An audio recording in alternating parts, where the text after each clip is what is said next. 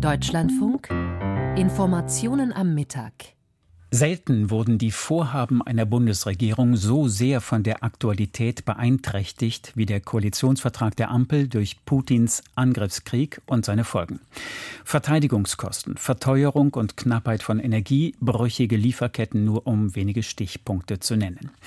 In der Koalition haben sich unterdessen, vor allem mit Blick auf die Haushaltsplanung für das kommende Jahr, Meinungsverschiedenheiten angehäuft. Autobahnausbau, Tempolimit, Verbrennungsmotoren, Heizungen, Kindergrundsicherung, Steuererhöhungen. Viel Gesprächsstoff hinter verschlossenen Türen bei der Klausur der Ampelkoalition auf Schloss Meseberg bei Berlin. Unser Hauptstadtkorrespondent Frank Capellan berichtet. Volker Wissing redet erst einmal über die Digitalisierung, ehe er sich zum zweiten Tag dieser Klausur hinter die Mauern von Schloss Meseberg zurückzieht. Schließlich gehört auch die zu den Aufgaben des Verkehrsministers. Aber natürlich holt den FDP-Politiker die Frage nach dem Nein zum Verbrenner aus, auch an diesem Morgen wieder ein. Meine Intention war immer, nichts aufzuhalten, sondern dafür zu sorgen, dass wir eine gute Regulierung bekommen. Und die ist nach meiner Überzeugung nur dann gegeben, wenn sie technologieoffen bleibt. Wissing sieht sich bestätigt durch die EU-Kommissionspräsidentin. Ursula von der Leyen hatte zwar darauf verwiesen, dass sich die Europäische Union verbindliche Klimaziele gegeben habe, den Liberalen in ihrem Kampf für einen CO2-freundlichen Verbrennungsmotor aber baut sie eine Brücke. Volle Unterstützung für das Prinzip der Technologieoffenheit. Das ist wichtig. Nur, wie könnte der Kompromiss aussehen? Nachdem der Beschluss über das Verbrenneraus in Brüssel vertagt wurde, sieht Deutschlands Verkehrsminister die Zeit erst einmal auf seiner Seite. Jetzt ist es ja keine Sache, die innerhalb einer Woche abgeschlossen werden muss. Jetzt muss man sorgfältig die Frage beantworten, wie kann Technologieoffenheit noch in der Regulierung verankert werden. Doch die Ampel kränkelt nicht nur am Streit um den Verbrenner. Das Klima scheint vergiftet. Die Pläne des grünen Energieministers für ein schnelles Ende der Gas- und Ölheizungen in Deutschlands Wohnungen bringen Grüne und Liberale zusätzlich gegeneinander auf.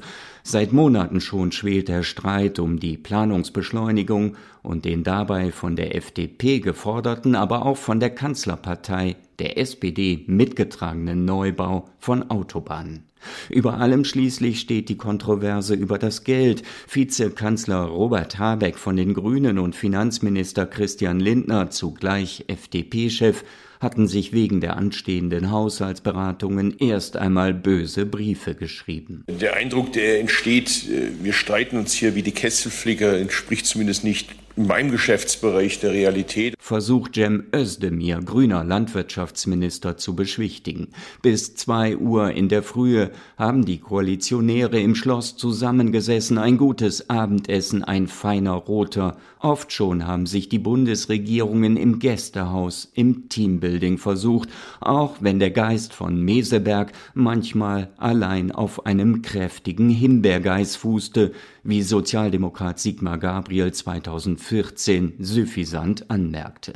Und in diesem Jahr allzu viel demonstrative Einigkeit vor den Kameras macht misstrauisch und die Baustellen der Koalition lassen sich eben nicht ausblenden. Hört nicht spätestens beim Geld die Freundschaft bekanntlich auf? Das ist hier weder ein Streitthema noch überhaupt ein Thema. Meint Özdemir zur Debatte über die jeweiligen Prioritäten im Haushalt des kommenden Jahres und Volker Wissing ergänzt aus FDP-Sicht. Ich fand die Stimmung gestern Abend gut.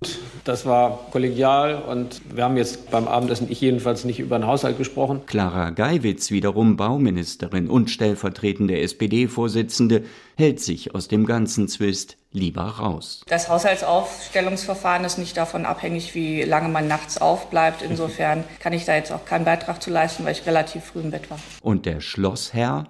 Olaf Scholz vermeidet in Meseberg zumindest alles, um die Freien Demokraten weiter zu vergraulen.